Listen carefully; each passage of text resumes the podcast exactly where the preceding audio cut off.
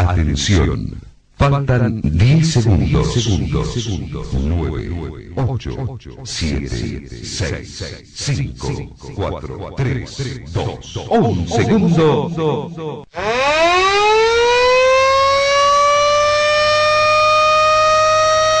Sintonizas Café Deportivo.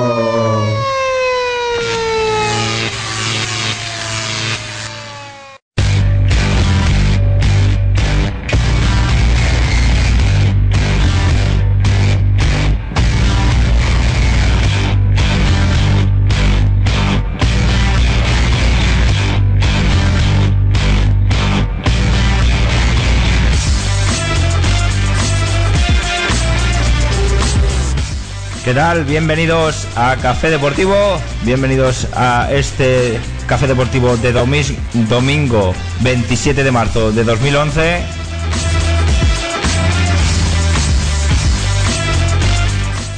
Hoy Café Deportivo especial. Inauguramos el Mundial de Fórmula 1 esta mañana. eh, podríamos decir que sesión despertina.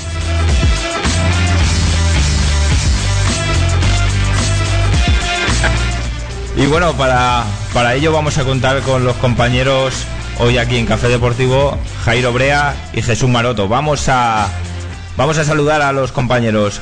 Jairo, buenas noches, ¿qué tal? Buenas noches, Natán, ¿qué tal estás? Muy bien, ¿y tú? Bueno, pues recuperándonos un poquito de, de lo que ha pasado en Fórmula 1 y, y con muchas ganas de, de estar aquí en Café Deportivo de Domingo, Natán. Sí, estamos todos con un poquito de jet lag, ¿verdad? Eh, Andrés Maroto, buenas noches. Hola, buenas noches. ¿Qué tal, Natán? ¿Qué tú, tal? tam- tú también recuperándote, ¿no? Sí, la- sí, porque esta mañana ha sido esa- algo exageradísimo. Sí. Bueno, esta mañana solo no, todo el fin de semana. Sí, ahí- Todo el fin de semana porque eh, ya seguimos los entrenamientos del jueves, y ya seguimos los entrenamientos del viernes, tanto la- eh, a las 4 como a las 6 de la mañana, ya seguimos la clasificación y ya seguimos la carrera. Entonces han sido cuatro días intensos, de pocas horas de dormir, mucha información. Entonces ha sido cansado, la verdad es que cansado. Sí, eh, bueno, y semana intensa podríamos decir que desde que fuisteis al complejo de Fernando Alonso eh, no han sido más que novedades y, y mucha cobertura mediática la que habéis hecho vosotros. Y nada, para eso, si os parece bien, pasamos a ya a la sección de motor que nos trae Jairo Brea y Andrés Maroto. Vamos a conectar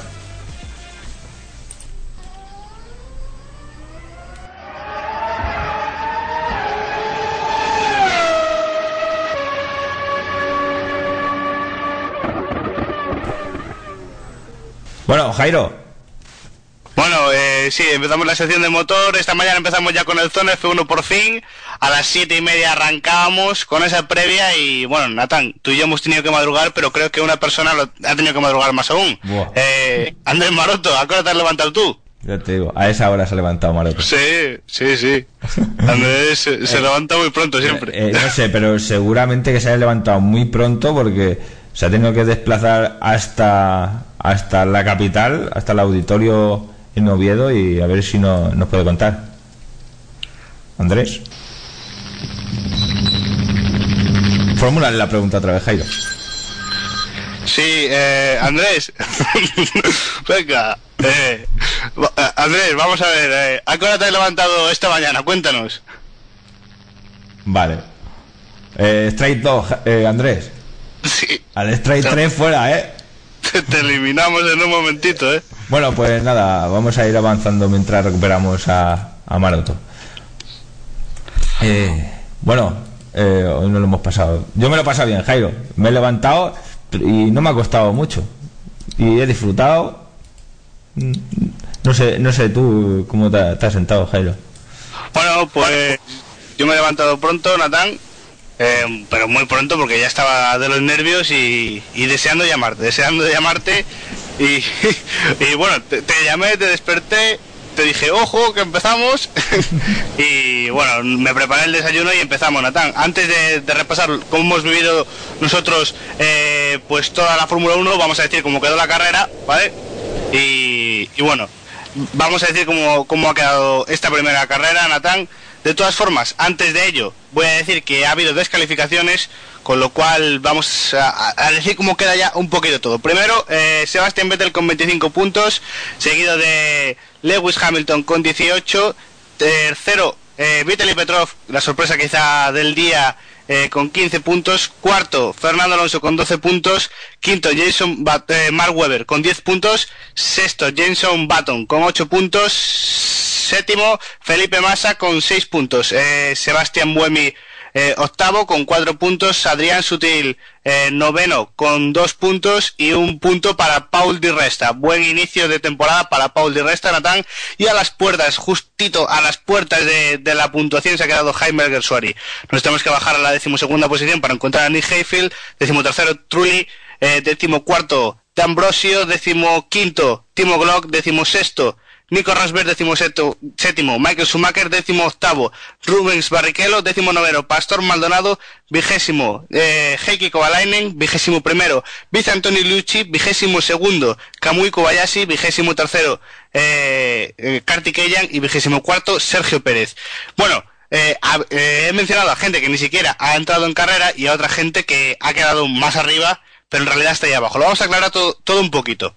Eh, tanto Bizantonio Luche como Kartikeyan no han podido correr eh, eh, con, con el Hispania debido a que superaba la regla del 107%. ¿Qué pasa? Eh, bueno, la sorpresa del día ha venido porque han descalificado, Natán, a los BMW, tanto al BMW de, de Kobayashi como al de Sergio Pérez, lo han- los han descalificado porque han hecho un poquito de trampas, Natán, han hecho un poquito de trampas. El jueves pasaron perfectamente, pues eh, las revisiones de la FIA, las pasaron perfectamente, sobre todo del alerón móvil trasero, lo pasó perfectamente, eh, pero a partir de ahí han hecho modificaciones en el alerón trasero que modificaba eh, la aerodinámica y les daba ventaja. Eh, aparte, esas, esas modificaciones que se han hecho estaban fuera de la legalidad porque no estaban dentro de los parámetros que marcaba la FIA y eso se cree que les ha podido dar más velocidad, claro que sí, más velocidad punta y aparte no solo velocidad sino que también ha influido en el desgaste de los neumáticos porque al tener menos apoyo aerodinámico Natán los neumáticos sufrían menos y de hecho veíamos que eh, pues creo que era Sergio Pérez, ah, o sea sí Sergio Pérez había hecho una, una parada nada más Natán, eh, nos sorprendía y ah, quizá por eso lo, lo veamos ¿no? Además, además, Jairo, no sé si recuerdas, pero cuando ha terminado la carrera había un comisario revisando todos los alerones traseros. No sé si recuerdas esa imagen revisando un, comisario y, me ha impactado, pero no le hemos dado igual mucha importancia, pero ya vemos que ha tenido sus consecuencias, que algo tenía que ver y, bueno, pasa factura al equipo.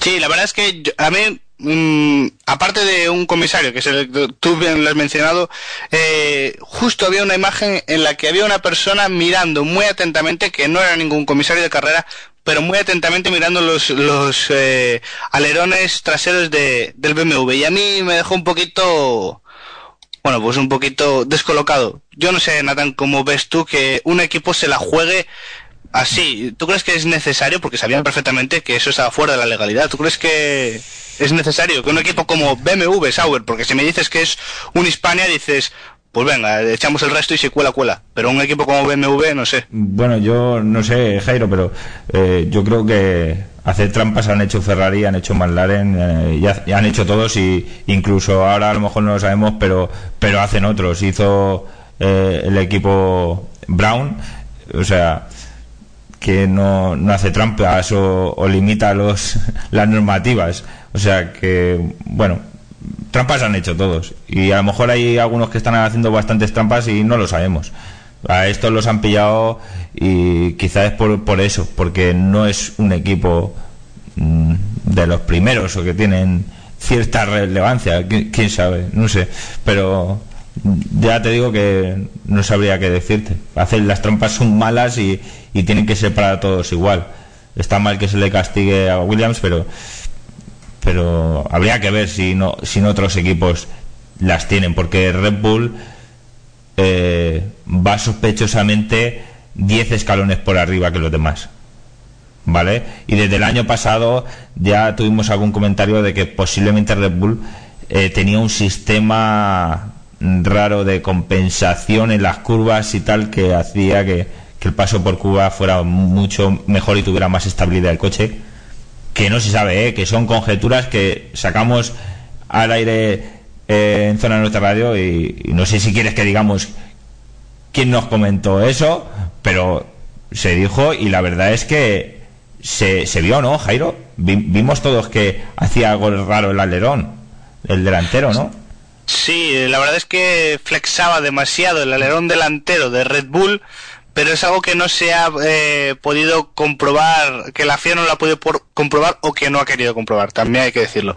De todas formas, acerca de ese reparto de pesos que te, que te podías referir en cuanto a la estabilidad de, de- del paso por curva del Red Bull, eh, hay que recordar a todos nuestros eh, oyentes que hay una norma que ha cambiado ahora, eh, que ha cambiado para este año, que no se habla mucho de ella, pero que es muy importante. Y es que ahora eh, esos mm, pesos que llevan los coches, pues para el reparto de pesos, digamos que son como pues unos lastres, ¿no? Antes se podía jugar un poquito con esos lastres.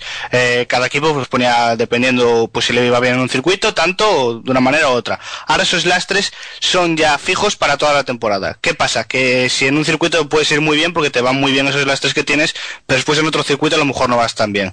Eh, no sé, la verdad es que yo veo a Red Bull por encima mm, quedé mucho más asustado, Natán, el sábado que hoy al término de la carrera, porque al fin y al cabo Ferrari ha conseguido estar por delante de- del Red Bull y se veía que, que Fernando no ha estado rodando en unos tiempos eh, muy diferentes a, a Vettel, de hecho marcaba la vuelta rápida eh, Felipe Massa, un Ferrari un poquito más tranquilo y en carrera todo cambia. Cuando lleguemos a Malasia, eh, eh, las condiciones, eh, los neumáticos, si se prevé la temperatura que va a hacer, pues va a ser un, un juego de neumáticos, un baile de neumáticos de entradas y, y salidas va a ser impresionante, porque cuatro paradas, tres, cuatro paradas van, van a ser mínimas. De hecho, nadie se, nadie se esperaba que hiciera tanto frío aquí en Melbourne, si se hubiera sabido que hubiera hecho tanto frío aquí en Melbourne, lo lógico es que Pirelli hubiera traído aquí los super blandos y los medios, en lugar de los blandos y los duros. Eh, yo le preguntaba a José Manuel, bueno, José Manuel Sánchez nos contaba esta mañana desde Oviedo cómo veía lo de los neumáticos y yo te quiero preguntar a ti, Natán, después ya de haber hecho esta primera carrera, ¿cómo ves ahora este juego de, de neumáticos?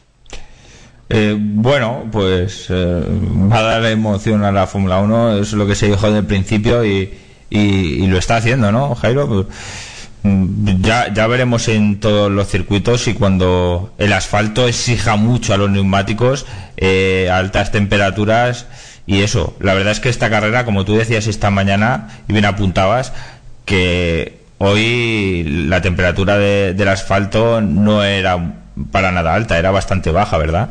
Entonces, pues, tampoco se le exige mucho. Entonces, cuando se le exija bastante, igual es cuando más emoción hay, ¿no? Jairo, tú sabes más eh, y, y podrás decirnos qué pasará cuando vayan a, a circuitos de este tipo. Bueno, para dejar un dato, Natán, ahora que lo estás mencionando, eh, Pirelli ha decidido llevar al Gran Premio de, Malasia, que es el siguiente, los mismos compuestos que ha traído aquí en Australia. En Malasia va a hacer mucho más calor, el, el, el asfalto ya de por sí es más abrasivo con los neumáticos, con lo cual eh, se está hablando de tres o cuatro paradas. Y una cosa que nos eh, mencionaba eh, por activa y por pasiva eh, Andrés en la clasificación nos decía que, que no veía descabellado que Fernando se quedara en la Q2 para poder elegir neumáticos nuevos y el, el- próximo día salir de décimo primero y, y poder elegir neumáticos nuevos para, para la carrera. Ojo, ojo, porque eso, eso puede pasar, ¿eh? Eso en Malasia sí que puede pasar y es un dato a tener en cuenta. Algunos de los grandes, no sé si Fernando, no sé si Vettel o no sé si Hamilton, pero sí de esas, de esos grandes que están ahí un poquito escondidos, que están ahí en la lucha, como puede ser Felipe Massa, Baton o, o Weber, podrían Natán, yo creo que, que bueno, pues eh, quedarse en la, en la Q, en la Q2 y hacer algo diferente. Puede ser muy positivo. Eh, bueno, yo no sé si tenemos por ahí ya Andrés, si lo hemos recuperado. Andrés, ¿estás por ahí o, o, o te hemos perdido? Sí, ahora creo que sí estoy aquí. Perdona, Andrés, una preguntita. Primero, ¿no- ¿nos escuchan bien? Eh, eh, Bueno, pues mientras intentamos solucionar esos problemas, eh, Andrés, bueno, eh, te te preguntaba antes, ¿te has intentado eh, bueno, hoy te has levantado mucho más pronto que, que los demás, ¿no?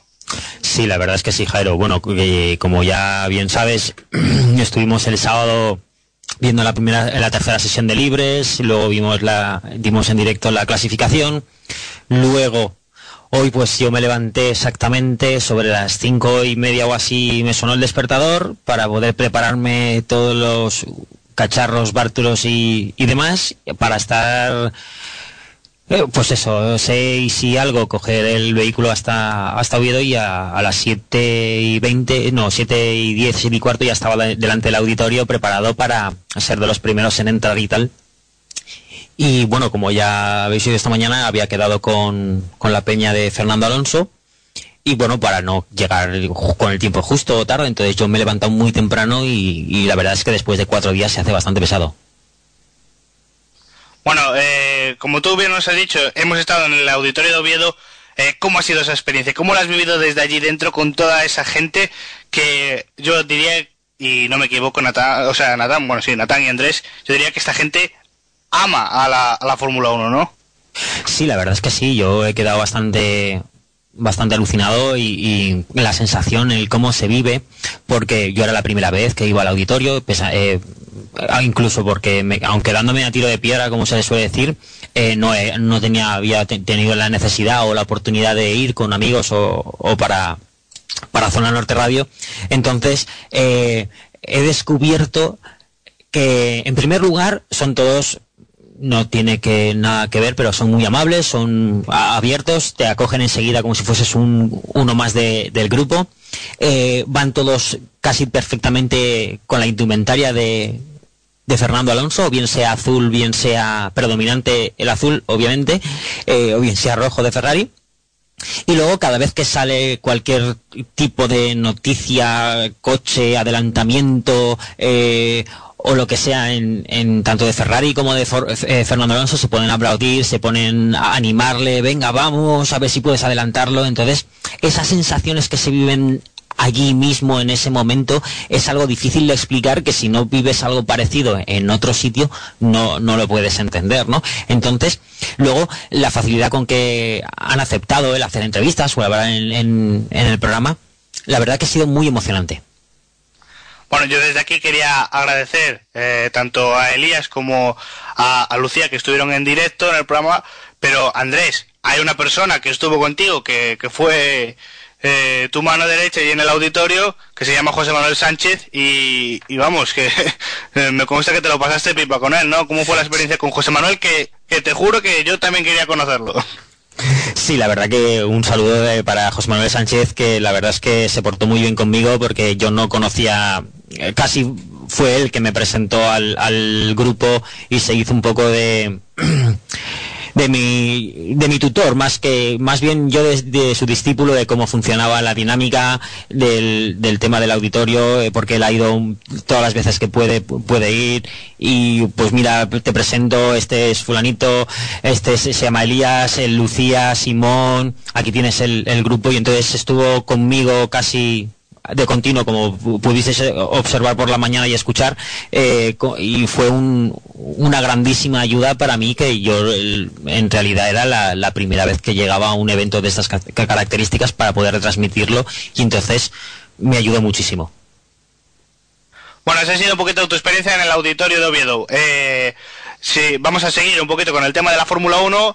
Eh, chicos, el tema, el tema Petrov fue una pesadilla en Abu Dhabi y, hoy quizá también hemos visto ese alerón trasero demasiado tiempo, aunque no tan pegado a él, pero bueno, una pesadilla también aquí un poquito en Australia, ¿no, Natán? Sí, bueno, eh, lo hemos tenido que, que sufrir un poquito, pero, pero es que han sorprendido a todos, yo creo, en Renault. Eh, han, colado ahí un coche en el podio que, que no se le esperaba, nadie había invitado a esa fiesta a Renault y se, y se han colado. Eh, bueno, yo la- lo que me he acordado es como mucha gente, eh, nos lo decía, no sé si era José Manuel Sánchez, si me equivoco, corregirme, eh, el pobre Cúbica, el pobre Cúbica que habrá visto como, como ese pedazo de coche, eh, pues, pues eso, estaba ahí en el podio y el que es un piloto excep- excepcional que Jairo. Tú y yo ya hemos dicho en, reita- en reiteradas veces que es un piloto que lo admiramos mucho y, que podría estar ahí arriba con un coche muy competitivo entre los mejores, podría ser campeón del mundo. Y con un Renault está demostrando que, que está siendo para Renault lo que fue Fernando Alonso en su momento. ¿eh? Eh, poco las comparaciones aparte, pero, pero es que es que está sacando suele sacar mucho más rendimiento que su compañero en las carreras y bueno, ha visto que el coche es competitivo, no puede competir, esperamos verlo pronto, pero Petrov hoy ha demostrado también mucho, ¿eh?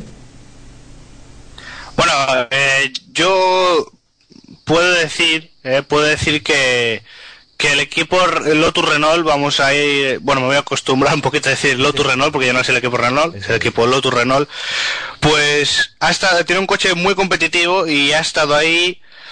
También hay que ver un poquito las circunstancias en las que ha estado, se han metido en esa lucha. Bueno, pues a partir de esa mala salida que ha tenido Fernando, de ese lance que ha tenido Vitaly Petrov con, con Jenson Button, y bueno, ahí se ha podido meter un poquito en la lucha. Pero lo que tú decías, Natán, si a un piloto como puede ser Robert Kubica lo montas encima de ese Renault, puede hacer auténticas maravillas.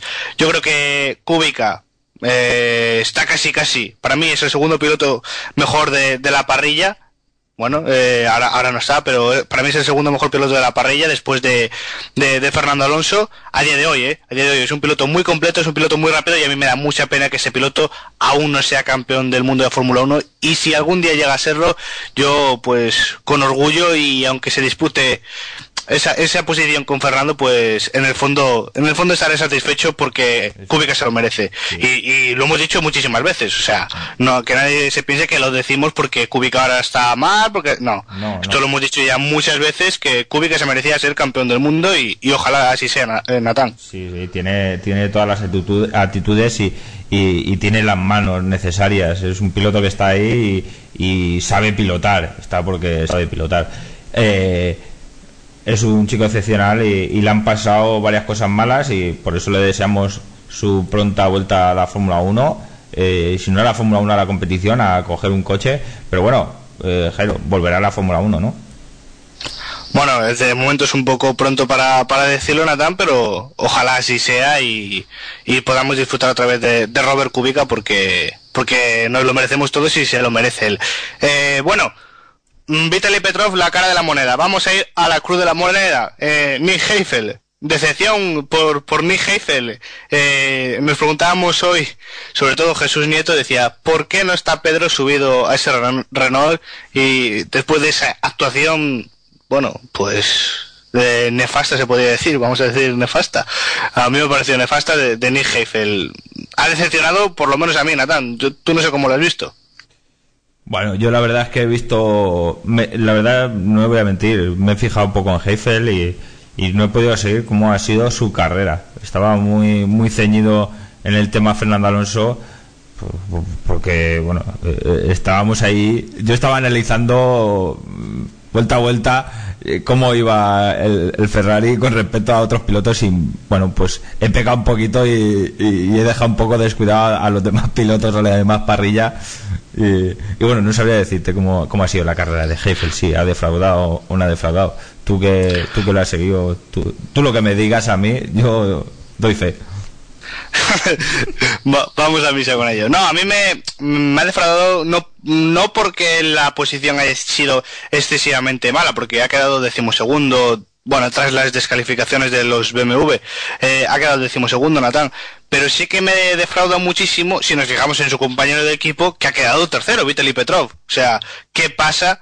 ¿Qué pasa? Eh, eh, porque el Lotus, el, el Lotus Renault de, de Nick Heifel no iba o por qué Nick Heifel no iba? Sí, no lo sé, a mí, a mí me ha decepcionado Natán. Ta- También yo creo a, a Fernando Fernando es un fenómeno, eh, de eso ya no cabe duda, pero Fernando en Renault también le sacaba mucho tiempo a, a- su compañero, como así decirlo, o sea, que sí, hay piloto, pero a veces eh, tanto hace el piloto, tanto, tanto, eh, eh, yo creo que también las máquinas igual no son las mismas. Yo estoy con, el- con- con- con esa cosa de que no le dan las mismas mejoras a un coche que a otro. porque yo no me creo que realmente haya tanta diferencia que, que, que un piloto pueda estar eh, rodando un segundo más rápido que su compañero, eh, solo por, por las manos. Estamos diciendo que estamos en la competición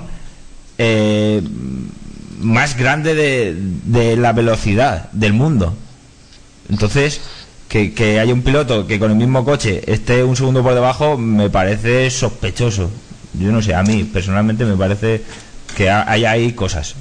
No- Eh, bueno, Yo eh, quería, quería comentar un poquito, Natán, a rebatir la idea que a mí me parece muy bien que se, se especule, por así decirlo, de que existen alguna diferencia técnica en, en los coches de, de los equipos, porque esto que son dos, pues a lo mejor siempre va uno, eh, que aunque se diga que no, y este año ya se admiten las órdenes de equipo, siempre hay un preferido del equipo y ese puede ser que, ese coche tenga mejores capacidades. Pero referente, yo sigo diciendo, yo no me considero ni piloto ni, ni nada. Entonces, con el mismo coche fotocopiado o un clon, como quieras llamarlo, eh, Natán, a mí me pones en un Fórmula 1 y no llego ni a la salida de boxes. Y una persona, como puede ser cualquier piloto de los que hay ahora mismo, incluso, no sé, de- Alex Novo, que es un- una joven promesa, conseguiría dar una vuelta al circuito. Entonces, no solo es el vehículo, las manos también hacen. Entonces,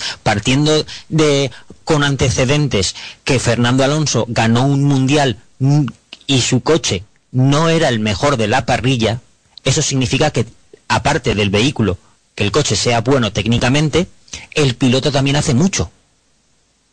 Y, y, mm, es mi opinión, eh, eh, totalmente. Entonces, entiendo tu posición, pero yo ahí discrepo un poquito. Yo creo que eh, discrepo en la idea de que puedan tener pues diferentes eh, mejoras aerodinámicas o, o de- o mecánicas, vamos a llamarlas así, entre uno y otro, bueno, por varios motivos. Uno no sería lo habitual, de hecho nos lo comentaba Alfonso de Orleans eh, en la entrevista eh, que le hicimos, no es lo habitual. Por lo, lo- lógico es que los dos tengan eh, las mismas características, las mismas mejoras y en el caso de que no se haya probado alguna de esas mejoras, sí que lo podría llevar pues en algún punto del circuito, o sea, del Gran Premio, pues en los entrenamientos del viernes, en la clasificación, sí que lo podría llevar un piloto sí y el otro no, para ver cómo reacciona. Eh, bueno, al margen de esto, Bueno, y, y en... Perdona. Sí. Pero Fernando Alonso ha corrido con mejoras que no, no le podía dar a los dos coches. Y Ferrari igualmente. Eh, lo que pasa es que Ferrari eran, eran mejoras y era aparte, cuando estaba Schumacher y Barrichello, eran aparte otras cosas. Pero en la Fórmula 1 eso se ha dado. Que un piloto no en las pruebas, sino haya probado mejoras y las haya puesto en marcha y luego ver si eran buenas o no buenas, pero ha corrido con esas mejoras un piloto y no han corrido los dos. Sí, eh, bueno, a eso iba, Natán, a eso iba, de que en el caso de que se dé eso, porque como tú bien has dicho, eh, se ha dado en algunas ocasiones, mm, yo insisto en que no, no me bajaría de que se esté favoreciendo a un piloto u a otro, y en el hipotético caso de que se quiera favorecer a un piloto o a otro, yo creo que no era la carrera para favorecer a Vitaly Petrov. No O sea, es la de eh, yo no estoy hablando de favorecer, sino si no le puedes dar, eh, no tienes presupuesto a lo mejor para dar mejoras a dos coches, se lo das a tu caballo ganador. O sea, eh, esa- es lo que vamos. eh, no tendría sentido tener una tecnología y, y tener dinero para aplicar esa tecnología a dos coches y no aplicarla para mejorar a uno cuando no te está jugando así el mundial con. ¿Sabes lo que te quiero decir? Sí, yo no estoy, estoy de acuerdo en eso, Natán. Y de hecho, si recordáis el año, el año pasado, no, hace dos años, cuando empezó Virgin, eh, en las primeras carreras les dijo a sus pilotos, a ver, solo tenemos este coche, si lo rompéis nos quedamos sin coche, porque no había dinero técnico para tener otro morro o, cualquier otro recambio así importante. Y también recordar que, no me acuerdo en qué carrera fue del año pasado, que creo que fue a uno de los Red Bull que se le eh, creo que fue concretamente fue a Weber que se le estropeó el alerón y, y para cambiarlo le dijeron no porque el que queda es solo para Vettel Sí, eh, eso, mira, ahora que has dicho eso, Andrés, eh, si no hubiera eso, ¿tú crees que Weber no se hubiera puesto a mirar el alerón? Se puso a mirar el alerón de su compañero cuando terminó la clasificación ¿Por qué? Porque sospechaba que algo, algo tenía diferente, aunque sea una configuración o lo que sea. Sí, sí, eh, algo hay, algo Bueno, pero eh, si, se habla, si se habla de configuraciones, ahí ya no es de favorecer a uno a otro. Tú puedes poner la configuración que quieras.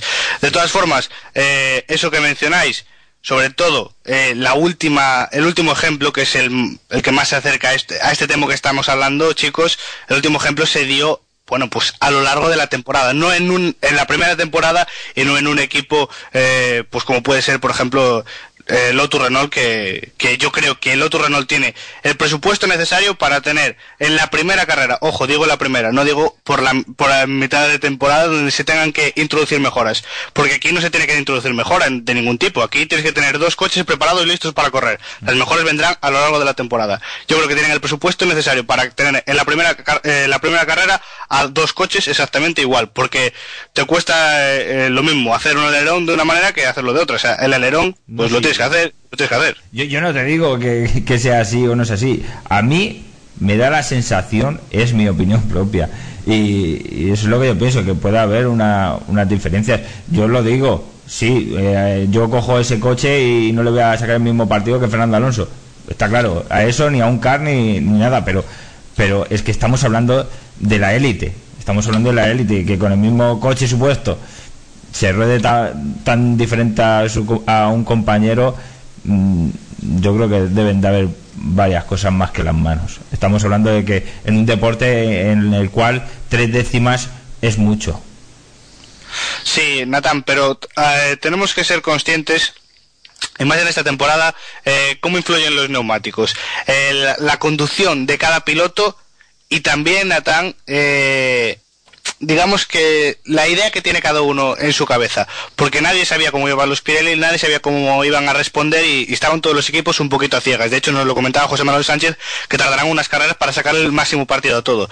Ya no solo eso, si tú a eso de encima le añades que a lo mejor no has acertado con la configuración que, con los reglajes que tú has querido hacer en tu propio coche, es, y, y si a eso le añades de que tu compañero de equipo encima tiene mejores manos que tú, te puedo asegurar que el segundo se va exactamente en eso, en un segundo. Bueno, pero- muchas pero- muchas veces nos parece mucho tiempo un segundo porque se habla de milésimas de segundo incluido aquí, pero a veces tenemos que empezar a contar así, uno, dos, y es que de uno a dos no hay nada, Natán, es un segundo en, en cinco kilómetros, Eh, un segundo es muy poco. Pero estamos hablando de que hay en juego mucho dinero y, y- y, eh, no, no sé quién dijo, eh, la Fórmula 1 es un deporte donde eh, el piloto es el encargado de sumarle al crono el mínimo tiempo posible de la perfección. Entonces, a mí, a mí que, que- uno tenga un segundo más que el otro, si realmente es el mismo coche, un segundo es muy corto dependiendo para qué deporte. Un segundo es mucho para los 60 metros lisos, pero un segundo para la Fórmula 1 me parece, me parece, o sea, es muy poco. Es relativo eso. eh. Un segundo para mí es mucho con el mismo coche. Es mucho, es mucho. A 300 kilómetros por hora, un segundo es muchísimo. Nos puede parecer a nosotros poco de un segundo que ahora vengo. Vale, pero a, a- a ver, estam- estamos hablando que el, el cronómetro es por milésimas de segundo. Entonces, un segundo es muchísimo, en, en- e- es una evolución impresionante, como si Weber hubiese ido con su coche o frenado o con 200 kilos de lastre de más o con algo, porque un segundo es realmente muchísimo en Fórmula Bueno, 1. Mira, yo, Eh, Jairo, de algo un de eso me segundo- fío, que he eh, seguido mucho, perdona Jairo, que he seguido eh, el- cómo ha, ha ido evolucionando Fernando Alonso, es cómo bajaba eh, milésimas eh, cada vuelta, por el peso, por neumáticos, por lo que sea, pero bajaba milésimas. No es un piloto irregular. Y, eso quiere decir que Fernando lleva al límite su coche dentro de sus posiciones. Es un, un- un- piloto que le suma muy poco de tiempo al crono por no decir casi nada, le saca todo a la perfección o casi la perfección. Eh, claro, eh, luego tenemos otro piloto como es Massa, que es Ferrari, que aunque tenga alguna mejora menos, que yo creo que en Ferrari sí que eso, mm, sí que me costaría más creerlo, porque por presupuesto no creo que sea. eh, mira cómo, cómo, cómo, cómo rueda Massa y cómo rueda Fernando. Pero no, Eh, bueno, Nathan, yo la verdad es que no estoy para nada de acuerdo con, eh, con vosotros, eh, porque y voy a poner un ejemplo, la verdad yo creo que es un ejemplo muy claro. Partiendo de dos coches que son iguales, y de hecho en alguna carrera los hemos visto, de dos coches que son iguales, que tienen las mismas mejoras aerodinámicas, que los metes al túnel del viento, Natán, y son iguales. O sea, el coche es exactamente igual. Pero, Se pre- eh, hay pre- eh, escucha, escúchame, Natán, el ejemplo que te voy a poner. Eh, se pone previsión de lluvia, ¿vale? Previsión de lluvia. Todos los equipos hacen los reglajes para previsión de lluvia. Y se va con una configuración para mojado. Configuración, o sea, el coche es exactamente el mismo, nos han cambiado alerones, nos han cambiado eh, nada, y, y- empieza la carrera empieza la carrera en, en seco. O sea que incluso salen con neumáticos de seco, pero ojo, la configuración que llevan es de lluvia. ¿Vale? Pues eh, el, reparto de el reparto de frenada, eh, todas esas cosas que se hace de, de configuración. El motor, etcétera, etcétera. Ese coche con configuración de lluvia rueda varios segundos, o sea, te estoy hablando ya ni un segundo, ni siquiera dos, pero te puedo decir que tres o cuatro segundos más lento que si fuera con configuración de seco, incluso con- yendo con neumáticos de seco. O sea que tú fíjate lo que puede influir la configuración. Sí. Me estoy refiriendo que si eh, por cualquier cosa eh, la forma de conducir o la configuración que ha hecho Nick Heifel es, es un poco más desviada de lo que podía haber sido acertadamente, ese segundo se esfuma en nada. Aunque vosotros digáis que es mucho tiempo, yo creo que ese segundo, y es que el ejemplo está claro, yo Sí, creo que ese segundo se esfuma en nada. Pero, a ver, vamos a ver, hemos... Yo, solo te estaba- yo solo he puesto ese ejemplo, Natán, para que nos diéramos cuenta de que no necesariamente tienen que ser coches diferentes para que haya diferencia de tiempo, sino que con configuraciones diferentes eh, se puede se puede desviar eh, eh, el rendimiento del coche. Pero entonces estás suponiendo que, que, que un equipo eh, configura muy mal el coche. No, es que no es el equipo. El, el coche lo configura pues a su antojo eh, cada piloto. Por ejemplo, de hecho, si Fernando Alonso coge el Ferrari de masa, aunque nos parezca que son los dos Ferraris igual y tengan lo mismo, si coge el Ferrari de masa, probablemente Fernando Alonso ayer no hubiera quedado en la quinta posición, hubiera quedado mucho más retrasado. Pero Fernando Alonso no tiene tampoco... eh, eh, no dice yo quiero estar... Tiene sus ingenieros que son los que le dicen esto va así, esto va así, que para eso son ingenieros. Eh, Fernando Alonso... Sí, bueno, pero Fernando Alonso dice, el coche- eh, puede ayudar en lo máximo, decir, oye, a mí me hace falta un poco más de reparto de frenada aquí adelante en esta rueda porque, por esto, por esto. Pero estamos hablando de que hay telemetría, hay unas tecnologías, hay que aplicarla, hay unos profesionales. Y- y- y si decimos que, que son configuraciones, estamos diciendo que, que los ingenieros eh, son muy diferentes para un piloto que para otro. Sí, y eso y es que eso es exactamente así. Eh, no tiene nada que ver la forma de conducir de Lewis Hamilton que de Jason Button. El Lewis Hamilton es un piloto muy agresivo, es un piloto que frena muy tarde y es un piloto que bloquea las ruedas. Quiere un coche agresivo, Mm. ¿vale? Y, y es, y, y lo que él hace con su configuración es un pilotaje agresivo. Mm. Eh, frena mucho más tarde y tiene el reparto de frenada para frenar mucho más tarde. Y eso lo elige Lewis Hamilton. Jason, Jason Button no tiene eh, esa conducción, es una conducción mucho más fina, va mucho más por la línea, por la trazada, y esa configuración, pues obviamente la elige Jason Button. O sea, eh, él dice, yo quiero así, así, así, porque me siento mejor en el coche. Los ingenieros pues hacen o intentan hacer lo que el piloto le transmite. Pero es que cada piloto configura su coche y a ver si José Manuel Sánchez nos puede dar un poquito la opinión por línea interna, eh, porque yo creo que es así. O sea, Sí, eso, eso es claro. Si es que no te estoy diciendo que no, pero pero eh, pero sí ya lo saben sus mecánicos, cómo conducen sus pilotos y tienen toda la, la- la- la información necesaria y ellos aplican. Pero entonces estamos hablando de que Lewis Hamilton conduce de una forma que no es beneficiosa para su coche, entonces estamos hablando del piloto. Eh, pero partimos de la base de, de que los equipos eh, son más o menos profesionales, ¿no? Eh, que, de que uno- eh, los ingenieros le sacan el máximo partido a un coche dependiendo de la, la información que disponen del coche, las telemetrías y todas esas cosas. Y, Sí, Natán, el coche para el mejor la mejor conducción de su piloto. Eh, sí, eh, así es, Natán, pero no hay que olvidarse, y es que lo he mencionado antes, y nos lo dijo, y es muy importante, nos lo dijo José Manuel Sánchez en el programa, que la mayoría de los equipos iban totalmente a ciegas. O sea, eh, con estos neumáticos nuevos, tú puedes decir que, que sabes cómo conduce tu piloto, sabes de una manera, sabes de otra, pero no sabes cómo, cómo reacciona un piloto u otro. Yo creo que Nick Heifel eh, se ha equivocado tanto en el setup de la clasificación, porque lo hizo francamente mal, porque para llevar un Renault eh, y, y no meterse donde se metió su compañero de equipo, lo hizo francamente mal y el setup de la carrera yo creo que eh, eh, lo hizo fatal. De hecho, mira, nos estaba comentando José Manuel Sánchez que el setup es el mismo para todos los coches y que luego cada piloto lo pone a su antojo. Yo creo que ni jefe se ha equivocado y no y dudo mucho de que en una primera carrera, eh, en un inicio de mundial, haya cosas diferentes en el equipo Renault para un piloto o para otro piloto. Yo soy lo que creo, Natán. Si me dices a, a mitad de temporada, A ver, pues a lo mejor lo pondría en duda. Pero si es que no te estoy intentando convencer, yo te he dicho que es mi opinión y te he dicho que yo no he Sí, yo te seguido- estoy dando mi opinión, mi no opinión estoy también. la- la- no estoy siguiendo, no he seguido la evolución de Heffel en carrera. eh. Eh, me dices que un coche está allá arriba y el otro está allá abajo y, y- y pienso que haya, hay algo más. O sea, ¿qué, qué quieres que te diga? Eh, Sí, no, no, lógica, no, vale, aplico la lógica, sin más. Y, Sí. y no, no he seguido y no sé si, si es que Heffel se ha salido en una curva o lo que ha pasado. Eso, pues. Sí, bueno, pues por eso eh, tú tienes tu opinión y, y yo tengo la mía y, y a eso me refería. Eh, vaya ritmo me ha salido aquí. Bueno, eh, chicos, eh, dejamos el tema Heifel, Vittel y Petrov, Natán, ¿o qué? Sí, por mí bien. Por ti, bien. Eh, Andrés, por ahí, ¿algo más que añadir a este tema?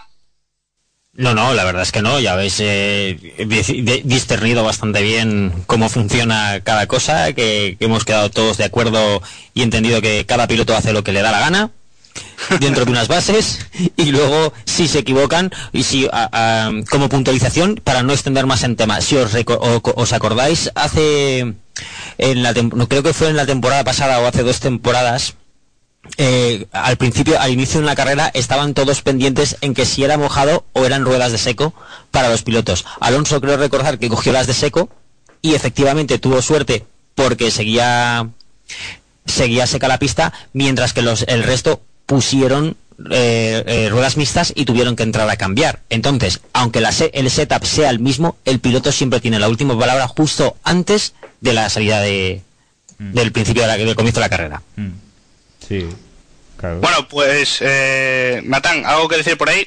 Eh, bueno, yo no sé si quieres tocar el tema, pero también eh, importante que digamos que Fernando Alonso eh, debemos decir que, que en la primera en en la primera vuelta estuvo creo que noveno y remontó, eh, que no lo hemos comentado, pero es importante ver cómo, cómo ese coche funciona y aparte de, de eso que decía bien Jairo antes, que lo importante es que eh, ha acabado por aguantando a Mark Webber.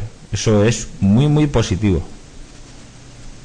Sí, eh, eso, a eso iba ahora. eh, la verdad es que una gran carrera de Fernando. Mm, yo me lo esperaba un poquito más atrás después de esa primera curva, como bien has apuntado ahora, Natán, que se puso noveno, en apenas dos curvas se puso noveno y bueno, al final terminó cuarto. Yo creo que una carrera muy buena, ha hecho muy buenos tiempos, ha rodado muy rápido y, eso. Yo eh, quiero preguntar a los chicos, eh, para ir cerrando ya la Fórmula 1, quiero preguntarle el último tema de Fórmula 1. Eh, ¿Cómo habéis visto al equipo Mercedes? ¿Os ha decepcionado que tanto, bueno, mm, Michael Schumacher eh, pocas vueltas duró en pista y luego ese lance de carrera que tuvo Rosberg con Barrichello que al final, al final se fue. Bueno, parecía que los Mercedes apuntaban un poquito altos y casi casi ni se les vio. De hecho, Rosberg cuando, cuando se fue se estaba disputando la plaza con Barrichello. Tampoco estaba tan arriba, ¿no? No sé cómo lo has visto, Andrés. Desde- Yo la verdad, eh, la verdad que desde allí hacían hicieron un, un vitoreo de bravo bravo porque se eliminaban dos coches más de en pista y eso suponía que Alonso eh, podría avanzar más, tenía menos coches para llegar hasta el podium. Y luego la verdad que el, el comienzo para Mercedes este año ha sido bastante malo.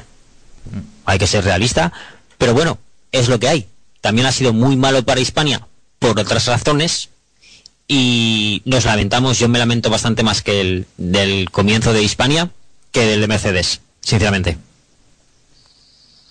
Bueno, eh, Natán, ¿algo que añadir por ahí acerca de, del equipo Mercedes?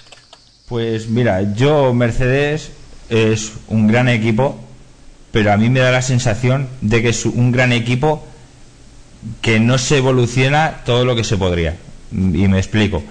Eh, yo creo que cuando estuvo Fernando Alonso en Mercedes podría haber evolucionado mucho ese coche y podría competir hoy en día con los Red Bull. Es mi opinión, ¿no? Eh, pero creo que Hamilton eh, es un piloto, sí, que tiene ese espíritu de ganador, de luchador, de, de, es muy buen clasificador. Yo creo que es posible que sea el mejor clasificador de la parrilla. Eh, pero pero le pierde la cabeza. En carrera es un piloto muy inestable y que lleva a veces a muchos extremos a su coche. Y luego, pues Baton, Baton para mí es la, eterna promesa, eh, que sí, bueno, campeón, pero a mí Baton no es un número uno para, para, para McLaren. Y igual es el número uno eh, más Hamilton. Bueno, yo creo que estaréis de acuerdo conmigo que, es el número uno del equipo Hamilton. Y, y, decir eso, las carencias que tiene Hamilton. A mí es, un equipo. McLaren yo creo que está muy preparado para, para competir con los Red Bull. Pero sus pilotos creo que no están a la altura. Bueno, yo la verdad es que he visto al equipo McLaren eh, fuerte, eh, fuerte. Me esperaba que verlos mucho más atrás y los he visto fuerte. A ver cómo responden en Malasia. Bueno, chicos, eh, ha sido todo zona F1 y, bueno, quería alguien quiere apuntar algo más de zona F1. Yo quiero decir y emplazar a toda la gente que estaremos también en el Gran Premio de Malasia. Andrés, ¿estaremos en Oviedo en el Gran Premio de Malasia o no? Sí, claro, por supuesto, contar conmigo, contar con ellos, que los escuchantes estén convencidísimos de que a partir de ahora todas las carreras que se retransmitan por el auditorio de Oviedo, yo estaré ahí para todos vosotros y nada, que no lo pongan en duda. Bueno, pues el Gran Premio de Malasia, eh, que es el próximo 10 de abril, a las 10 de la mañana en la carrera, nosotros ya empezaremos el sábado, Natán, eh, con la clasificación y que estén atentos a nuestras redes sociales y a la propia página web, Natán, para, para ver los horarios definitivos y no perderse este Zona F1, ¿no, Natán? Eh, exactamente, Jairo. que, que está la cosa muy interesante y decir, bueno, no hemos dicho nada tal que Suari, Jairo. Eh, bueno, la verdad es que se ha quedado con esa descalificación, lo apuntábamos al principio de la sección, que se ha quedado muy cerquita de los puntos. Eh, bueno, yo creo que Jaime va a poder estar más arriba y va a poder optar este año a los puntos fácilmente, como lo ha hecho su compañero de equipo. Mm. Y, bueno, sigue aprendiendo, sigue en constante evolución, ha terminado la carrera y con muy buenos ritmos, Natán. Sí, sí. Eh, a mí ver a Buemi, que, ha hecho un octavo puesto con, con el Toro Rosso, que dicen que este año es muy competitivo y que puede optar por varios puntos, pues bueno, pues a ver si, si Jaime eh, saca más puntos que el año pasado y, y, lo más importante, a ver si saca más puntos a final de temporada que Sebastián Muemi. Vamos a ver cómo, cómo se desarrollan. Esta vez le gana el punto eh, el piloto suizo y a ver si la próxima el catalán le da le da cerita un poco a, a, su compañero, que es lo más importante. Sí, yo creo que sí y, seguro que viviremos unos duelos impresionantes y esperemos que el equipo Hispania por fin pueda estar ahí, que es un esfuerzo muy grande el que se está haciendo y, ojalá estén ahí y no se bajen del carro de la Fórmula 1. Bueno, esto ha sido todo por la Fórmula 1. Antes de pasar con la sección de Andrés, voy a dar dos apuntes rápidos de MotoGP y buenas noticias, yo creo. Y también voy a dar eh, del Mundial de Rallys. Vamos a empezar por el Mundial de Rallys. Rally de Portugal. Eh, Sebastián Oyer queda primero, seguido de Sebastián Loeb. Y bueno, le ha ganado la partida a su compañero, Sebastián Loeb. Tercero, Latbala. Y cuarto, Irbone. Bueno, eso es más o menos como ha quedado el Rally de Portugal, Natán. Y en cuanto al Mundial de Motos, el moto del Mundial de Motos, que por cierto, Natán, tendremos carrera la próxima semana en Jerez, ¿no?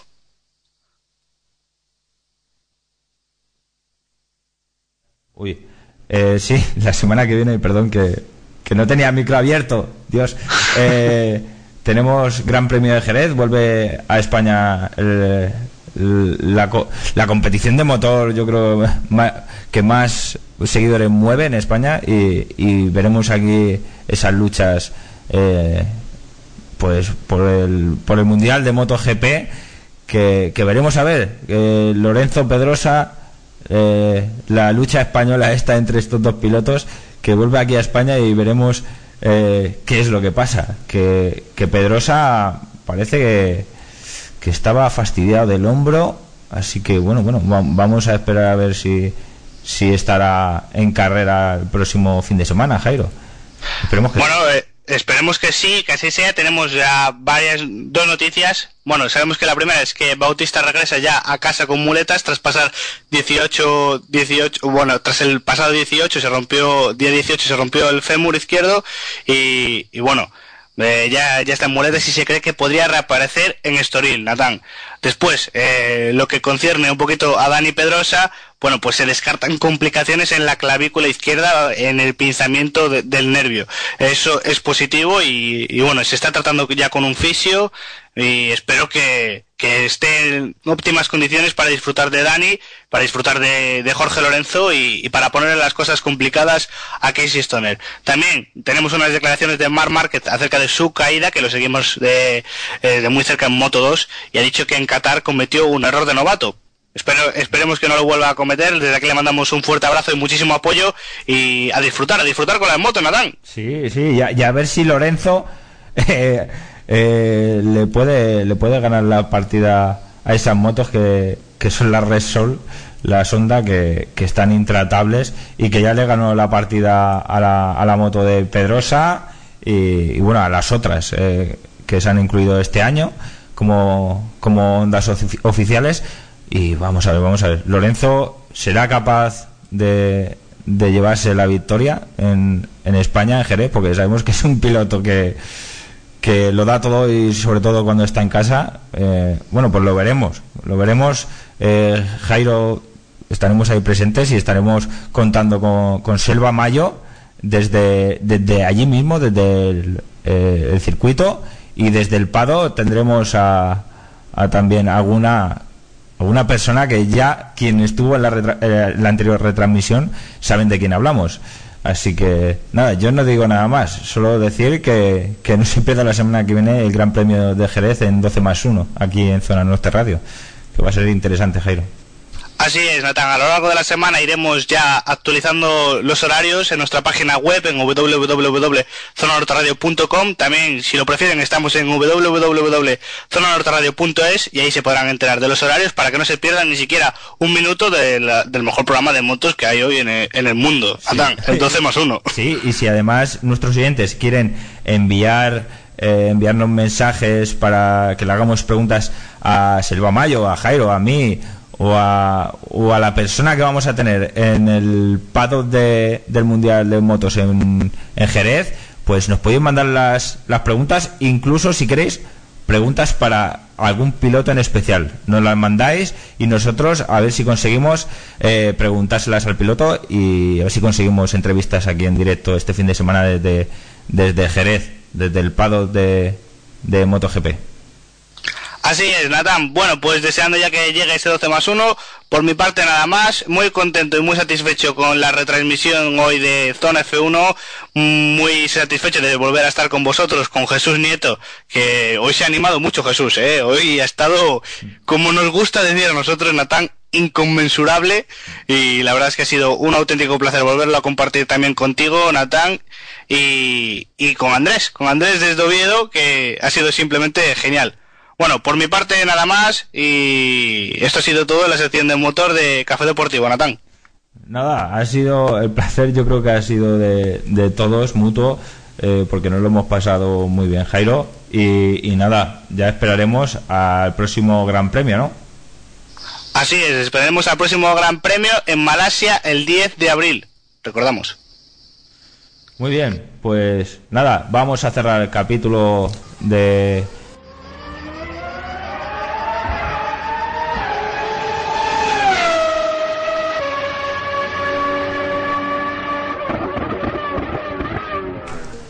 Ahora sí. Jesús, eh, Andrés, perdón. Ay Dios, ¿Me, ¿me, puedes dar una leche aquí en directo. Andrés. Sí, casi, casi. Ya me has llamado dos veces a Jesús y luego resulta que cuando llames a Jesús Andrés te dirá. Que yo que sí. Eh, bueno, eh, por lo que eh, os he oído, mejor dicho, no quería escucharos, más bien. Eh, yo tengo una sección, ¿no? Me corresponde. Bueno, yo puedo hacer una sección de a ver cómo nos vamos hacia casa rápidamente sin que. No, me, no, era una broma. Bueno, no, yo vengo a hablar hoy un poquito del tema de un deporte minoritario hoy en este país que, aunque parezca que, que no, sí que se juega, tiene bastante seguimiento, bastante seguimiento no, tiene bastante gente jugando, pero muy poco seguimiento. Hmm. Que se trata del béisbol. Es un juego muy rápido, pero por pelotas, no tiene nada de motor. Entonces, la verdad que aún no entendiendo el, el tema del béisbol, para que no lo conozca, o voy a dar un- una pequeña una breve introducción de cómo es. Bueno, es un deporte bastante divertido de ver, aunque no entiendas las reglas. Algunas son realmente muy complicadas para empezar a explicarlas, ni mucho menos. No vamos a entrar ahora en tecnicismos que si no se aburriría y queremos hacer que sea que los escuchantes entiendan que es un deporte divertido, dinámico y que se enganchen a, a oír esta sección. Entonces, bueno, eh, como bien sabes, es un deporte de por equipos, suelen jugar eh, nueve, nueve jugadores por equipo. El, el juego consiste en darle una pelota con un palo y una vez has dado a la pelota con ese palo, tienes el derecho o la obligación, mejor dicho, de hacerte unas carreritas por el campo. Entonces, el terreno de juego eh, básicamente es un cuadrado.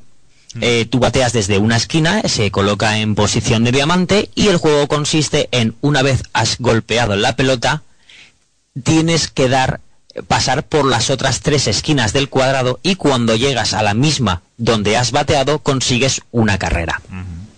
Como alicientes no tienes que hacer la carrera completa y por eso tienes las tres, el- las tres esquinas del cuadrado que en este caso se llaman bases. Por lo tanto, tiene es muy divertido porque intentar darle una pelota que puede ir a más de 50 kilómetros por hora con un, un palo redondo que no es más grande de un puño de una mano, pues la verdad que es bastante divertido. Y luego conseguir em, correr a semejante velocidad, porque claro, eh, tienes para poder ganar o apuntarte una carrera o continuar, tienes que llegar a la base antes que en la pelota. Y ahí es donde entra la diversión. Sí. A ver, Andrés, para, bueno, eh, más o menos todos los que hayamos practicado alguna vez en el colegio, aunque sea este deporte, más o menos nos hacemos una idea. La, gente que no tiene ni idea o haya visto por televisión ah, muy poca cosa, eh, es un deporte muy entretenido, eh, la verdad es que muy divertido, poco difundido, como decías Andrés, pero eso, es que para un espectador eh, es muy bonito de ver y, y lo que decías, las reglas, las básicas, no son muy difíciles, ¿no, Maroto? O sea, uno batea y tiene que tirar la pelota, supuestamente, en primer momento, tiene que tirar lo más lejana posible para que el equipo defensor, como así decirlo, eh, le cueste ir a por la pelota y poder eliminar jugadores, ¿no, Maroto? Sí, básicamente el juego consiste en eso. O sea, tú, hace- tú estás haciendo lo que eh, básicamente se trata de hacer una competición. Tú estás compitiendo contra la pelota. Tú la mandas lejos y tienes que llegar antes que la pelota a las bases o a la eh, o donde has bateado, que eso se eh, considera como carrera. Eso es. Entonces, claro, si tienes disparos largos, son muy buenos, pero si tienes disparos cortos, ahí te quedas. No te da tiempo a correr. Que una pelota, por pequeña que sea, la velocidad que va y que tiran los jugadores, siempre llega antes que tú. Porque, eh, eh, bueno, para decir unas simples nociones así de, de lo que es eh, el, el béisbol, eh, nosotros vamos a hablar de béisbol de la Liga División de Honor de aquí Nacional Española, pero bueno, tenemos que tener unos conceptos básicos. Hay u- uno del equipo defensor que es el que lanza la pelota que se llama pitcher, ¿puede ser? Sí, a ver, el, el- el equipo está compuesto de nueve personas. El lanzador.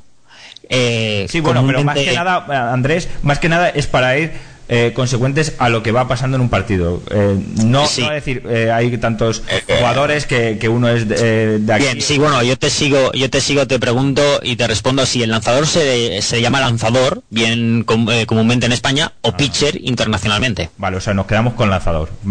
Porque para eso estamos en España y si tiene término lanzador, mejor lanzador. Vale, hablamos con propiedad. Eh, tira lanzador que tiene que lanzar a un jugador del equipo contrario, que es el que se encarga de batear y lanzar la pelota. eh, por medio de un bate de béisbol. Entonces, eh, también una curiosidad para quienes saben más o menos, eh, el lanzamiento de, de, bueno, el que es el equipo defensor podría tirar para que el otro falle. Es más, se hace así, se suele tirar para que el otro falle. Pero, eh, ¿qué reglas hay eh, que un jugador, un lanzador, no se pueda pasar y le tire la pelota a la cara o se la tire a 5 metros de- de- del bate? Eh, ¿Qué es lo, lo que lo que Sí, mira, te, te explico y ya verás. A ver, son unas reglas básicas que, que funcionan, ¿vale? Todo el mundo tiene errores. Entonces, normalmente, si te das cuenta, justo detrás del bateador hay un árbitro, ¿vale? Que es el que delimita virtualmente la zona que se le denomina strike, que la zona de strike es la zona con, para un golpe perfecto donde el bateador no ha, pasado no ha pasado. Es decir, si el- la bola viene perfecta para ser bateada y tú no la bateas como bateador, se te eh, nombra un strike. Cualquier pelota que va fuera de esa zona se le llama bola. Entonces, el pitcher tiene que lanzar siempre a donde el catcher, que es el que está detrás del bateador, le marca. Entonces, ahí está la dificultad del, del juego y, y la, la buena mano o el buen lanzador de hacer efecto en la bola. Entonces, si por un casual existe un error porque el pitcher, el lanzador ha tenido un error y la bola toca eh, al bateador, como penalización se le da la primera base. Ajá. O sea que si el lanzador tira una pelota y le da al lo que es el jugador que tiene que batear, ahí como penalización eso, se le da una base eh, y pierde eso. Pero bueno, me imagino que eso también se utilizará cuando un equipo tiene un gran bateador, el pitcher puede utilizar eso para que no haga un lanzamiento demasiado largo, ¿no? No, lo que en ese caso se suele hacer es el pitcher lanza cuatro bolas consecutivas fuera de la zona de bateo. Ajá.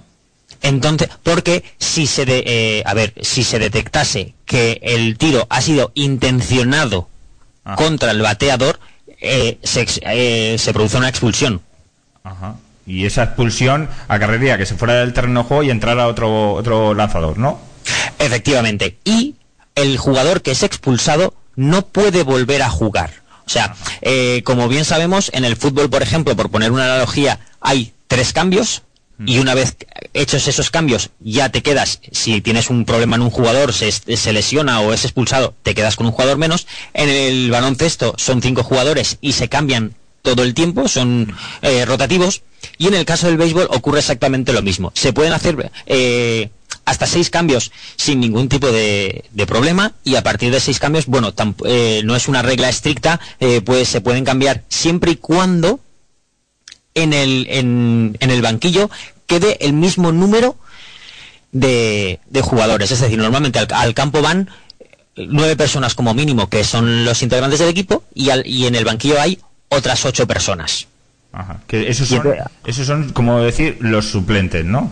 Exacto, los Eh, suplentes. porque, porque es que en el rugby, por ejemplo, se dice que hay un equipo en el mismo terreno de juego, el equipo está dividido en varias zonas, el ataque y la defensa. Y más, tienen a veces hasta, yo creo que casi todos, no sé si en nuestra liga lo hay, hay un entrenador para la defensa y otro, otro para, la- para el ataque. En el béisbol, todos juegan para batear y para recepcionar bolas. Y A ver, a ver, el tema es muy importante y, y te, voy, te lo voy a aclarar porque la pregunta es muy buena, Natán.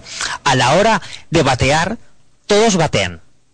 Empezando, normalmente cuando empiezan, empieza bateando el pitcher o el lanzador, ¿vale? O sea, el, el equipo que le toca batear, empieza bateando, ahí batean hasta que se hacen tres eliminados. Entonces, normalmente suele empezar bateando el lanzador por importancia en, en- o por posición, el bateador, el lanzador y así sucesivamente hasta que hacen los nueve jugadores. Pero a la hora de defender existen unos sitios muy concretos. Están los cuatro los cinco principales que son del anillo, ¿vale? Que el anillo es el- lo que es el cuadrado, que está primera base, segunda, el que se le llama short, tercera base y catcher. Esos son posiciones totalmente fijas. El que eh, está entrenado o el que tiene esa posición suele jugar siempre de esa posición. El lanzador y los tres exteriores, tanto el derecho, el- el central como el izquierdo. Entonces, a la hora de defender, cada uno va a su posición. Y a la hora de batear, no hay ningún problema. O sea, habrían tres en base, el pitcher y el catcher, ¿no? Eh, Sí, lo que pasa no es, eh, no es correcto lo de tres en base, porque la base número dos, que es la más lejana, la que está eh, siguiendo la línea entre el bateador y el lanzador, justamente detrás está la segunda base, para no entorpecer en la- eh, a la persona que está en segunda base por el lanzador, porque está en medio, esa base se traduce en dos personas. Y entonces una está a derecha de la base, que se llama segunda base, y el otro está a la izquierda, que se le llama short, porque no podrías llamar a dos jugadores es- segunda base. Vale, vale, vale, vale. Ento- Entonces hay más jugadores. Entonces ha- habrían dos en los lados, dos en el centro, dices. ¿Correcto? El pitcher y el catcher. O sea, se- Correcto. serían fijas posiciones una, dos, tres, cuatro, cinco, seis. Eh, que- correcto, que es el, lo que se le llama diamante, anillo o... Los principales, como así es. Exacto. Lo- Y luego el exterior, los exteriores que también son tres posiciones fijas, entonces eh, son fijas pero el movimiento es aleatorio porque son los exteriores, entonces claro, esos son los que más corren, los que más fuerza tienen que a la hora de lanzar porque tiene que llegar la pelota desde la otra parte del, del campo hasta, hasta el anillo para poder eliminar al jugador que ha bateado. Exactamente. Entonces, para seguir un poquito, eh, bueno, vamos a seguir con el orden. Antes decíamos el lanzador, podría hacer unas cosas. Vamos a profundizar más en normas y tal, pero bueno, eh, el lanzador es el que se encarga y, y bueno, una apreciación que te quería hacer es el catcher, eh, porque puede estar dentro del cuadrado el lanzamiento que hace el pitcher, pero si la pelota que lanza no la coge el catcher dentro del, del cuadrado, eh, ¿se consideraría bola o falta o, o sí que sería strike? A, ver, eh, esto es un tema muy... La pregunta también es muy buena. Y yo te explico. Normalmente, si la pelota entra en la zona de strike, es strike, ¿vale?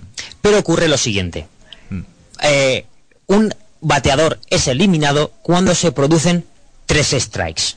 O cuando el lanzamiento es una bola aérea y no toca el suelo, o cuando llega antes la pelota que él a una base. ¿Vale? Entonces, si se producen los dos primeros strikes, como bien has dicho, la pelota pasa por la zona de strike y el catcher no la coge, ¿vale?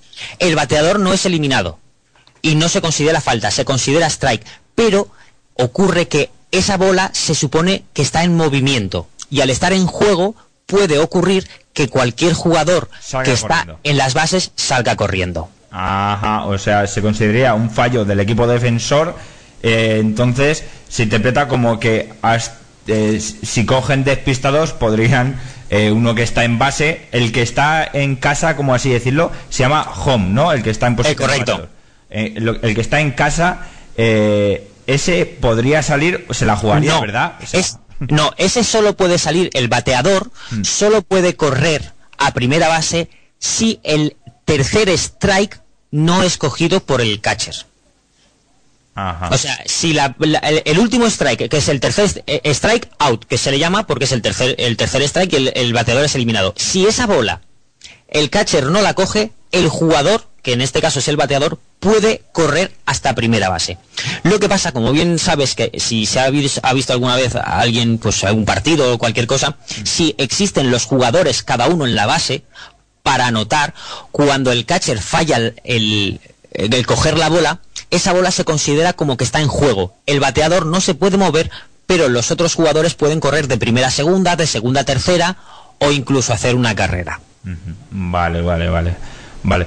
Eh, interesante. Estamos eh, en lo que es lo principal de cuando se pone a jugar. Eh, el lanzamiento, normas de qué puede hacer un pitcher. Estamos hablando de, cómo funciona un pitcher, qué, cosas se suelen tener en, en cuenta. Y además coincide que, bueno, un lanzador solo puede hacer dos tipos, a ver, dos tipos de lanzamiento no. Se- en, en el tablero, por así decirlo, solo puede hacer dos tipos de lanzamiento, que es o strike o bola. Y lo, que- el, el resto es porque el bateador le ha, ha- ha tocado la bola. Entonces, eh, existe un contador, obviamente, existe un contador de lanzamientos. Y son eh, tres strikes, jugador eliminado, cuatro bolas, le regalan una base al jugador y entonces solo tienes estas dos posibilidades. O sea que así está el tema y muy importante, el catcher muchas veces lo que hace es se mueve de posición para engañar al bateador. para que piense que la pelota va hacia un lado y luego vaya al otro. Y entonces se consiguen, es como se consiguen los tiros de strikes con pelotas con efecto. Cualquiera, cualquiera que ha visto un partido, eh, uno sabrá que, que lo que es el catcher hace unas señas con el dedo, tapándose un poco con el guante, eh, señas al pitcher para que le lance por un sitio o por otro, que son las estrategias un poquito de, de pitcher y catcher para eliminar a un jugador. Y, y bueno, eh, Mm, Sí, bueno, las, las señas, eh, si quieres que te diga la verdad, no hay un, una regla, cada equipo, cada jugador se pone sus propias reglas, entonces muchas veces si te fijas efectivamente y se ponen a hacer reglas, parece que se le, ha picado un mosquito, que ahora me rasco la cabeza, entonces casi todos los movimientos que hace un jugador suelen ser señas, ¿vale?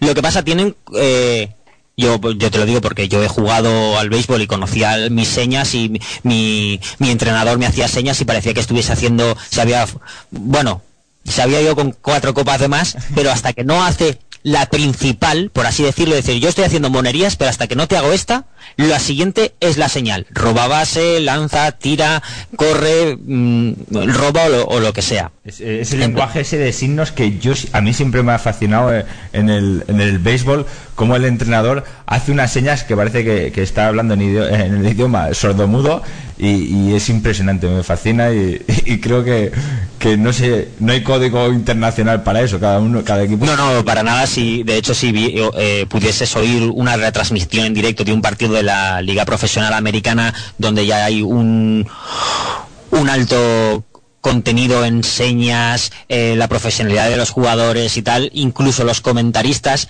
ya entienden un poquito las señas, pero porque saben dónde tiene que tirar o dónde debería tirar el jugador, pero no porque entiendan la seña en sí, porque muchas veces los movimientos simplemente se hacen para despistar.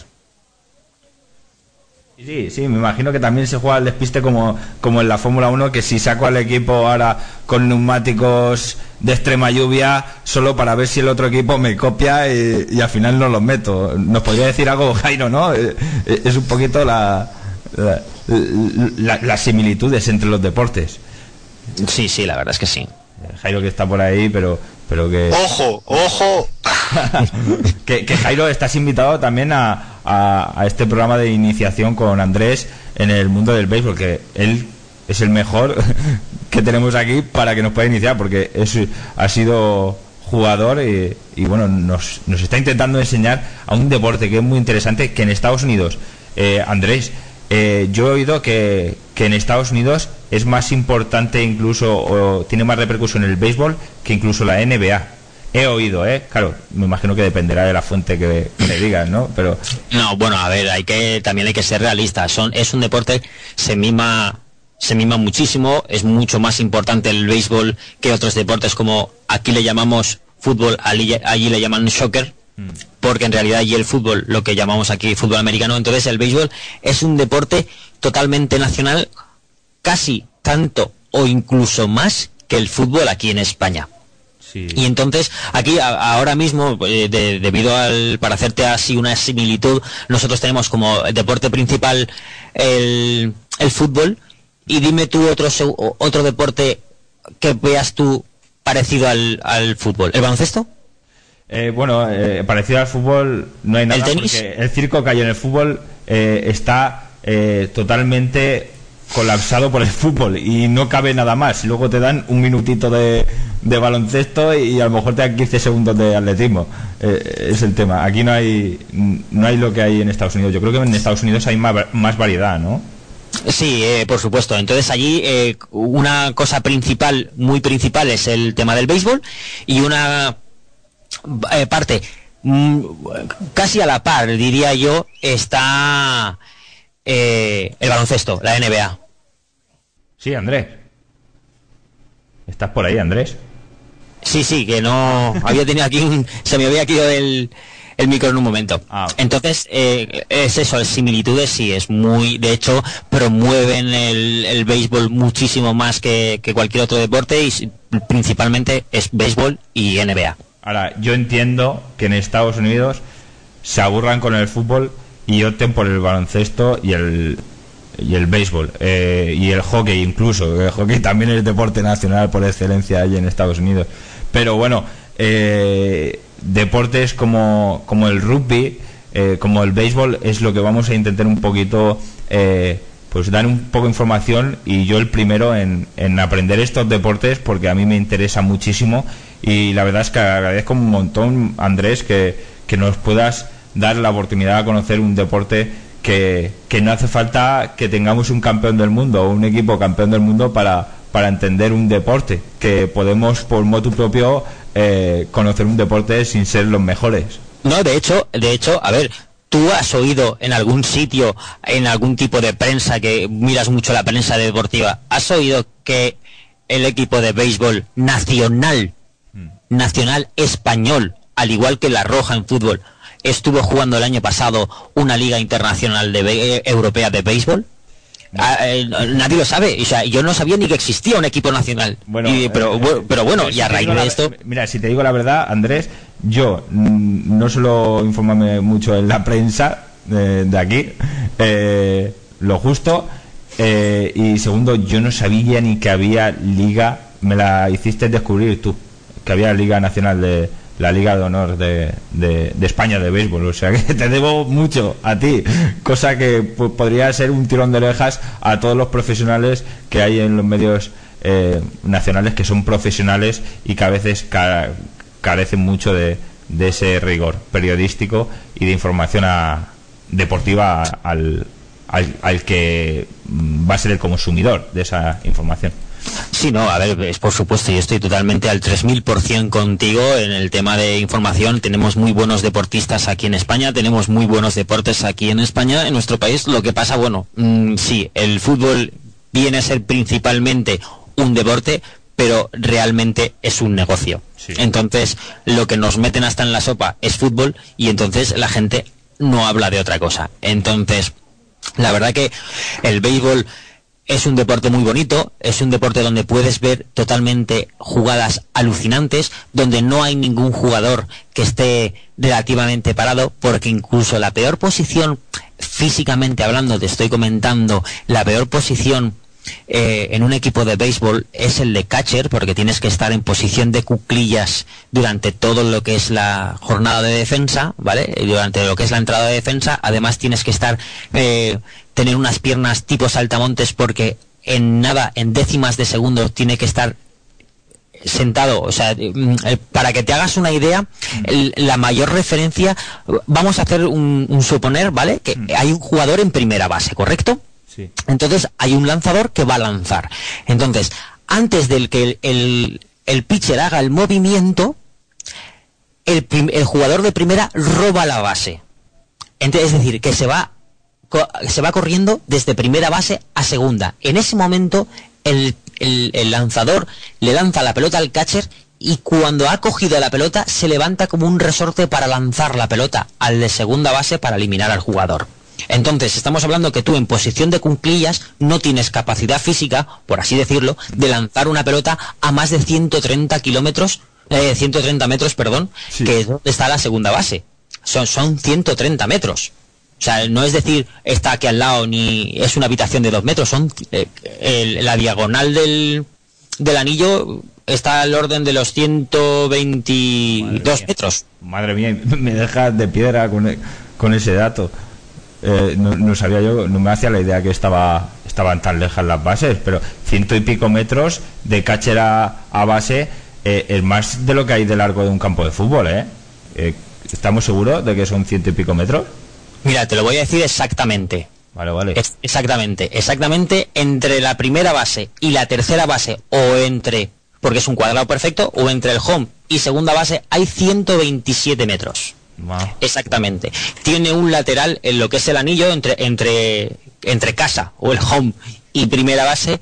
Hay unos, unos exactamente unos 90 metros o así. O sea, o sea que los, los campos de, de, de béisbol, eh, claro, aquí no puede- tenemos comparativas porque en España no tenemos campos de béisbol de esas magnitudes. Eh, es más, Sí, a- ver, hablaremos, Andrés, de, de, la, de la situación tan precaria en las que juegan a veces eh, eh, equi- equipos de, de nuestras ligas. Eh, ya no digo la división de honor, igual. Además, unas tienes que entender, tienes que entender que eh, un campo de béisbol necesita casi 150 metros de longitud desde lo que es de primera base a- o sea, desde home hasta el final del campo, porque eh, como bien sabemos, sobre todo por las, las- las te- la televisión en Estados Unidos, los campos de béisbol, las gradas están en todos los lados, entonces desde home, por así decir, desde home hasta la línea que separa lo que es el campo, ¿vale? El límite del campo, si la pelota cae detrás de esa línea se considera home run porque ningún jugador puede ir a cogerla,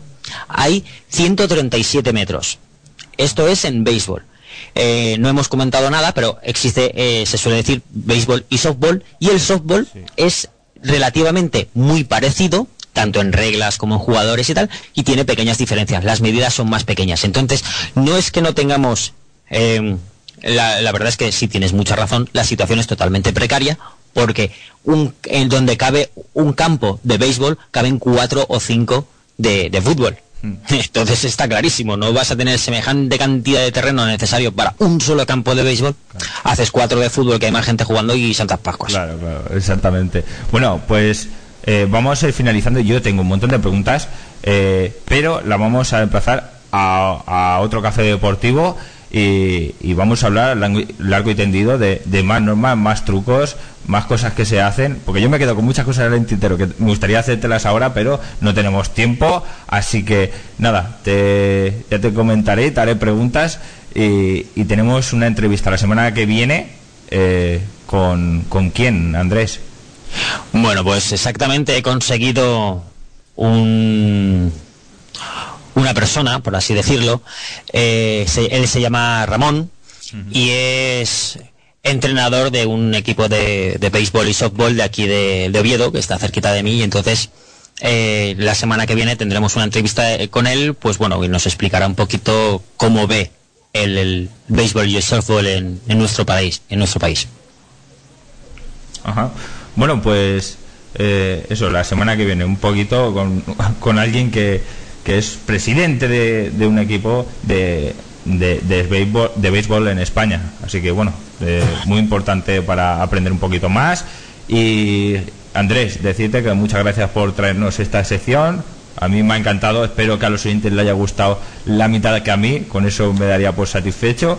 Y- y nada, Andrés, si te parece, eh, vamos a, a dejarlo aquí y lo retomamos el domingo que viene.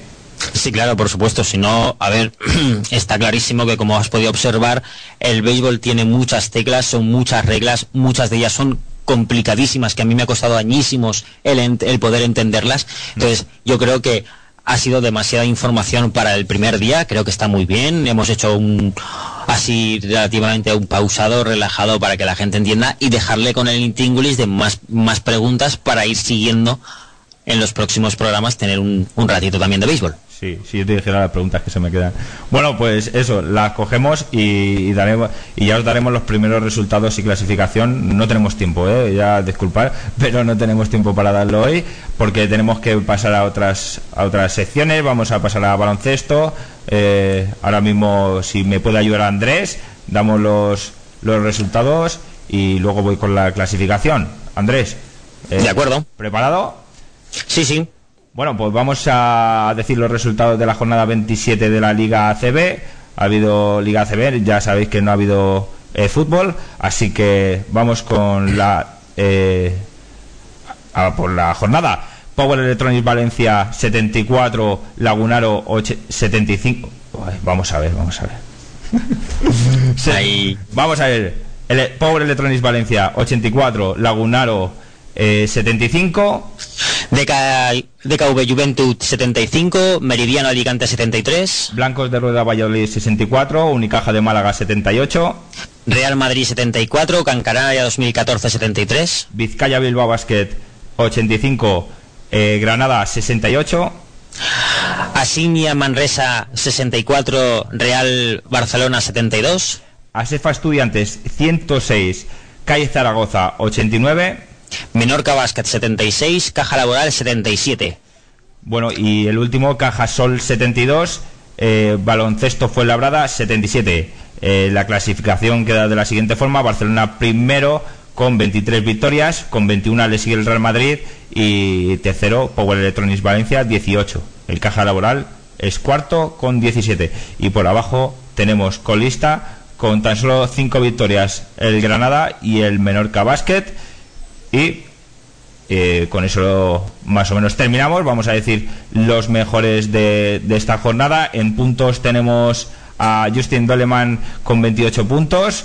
En rebotes, Jackin Donaldson, que nada más y nada menos que 18 rebotes. Asistencias, tenemos a Yochari con 8 asistencias. En valoración, que es el total, eh, Donaldson eh, es el más valorado de la jornada 27 con 34 puntos de valoración. Así que nada, eh, con eso vamos a, a ir terminando.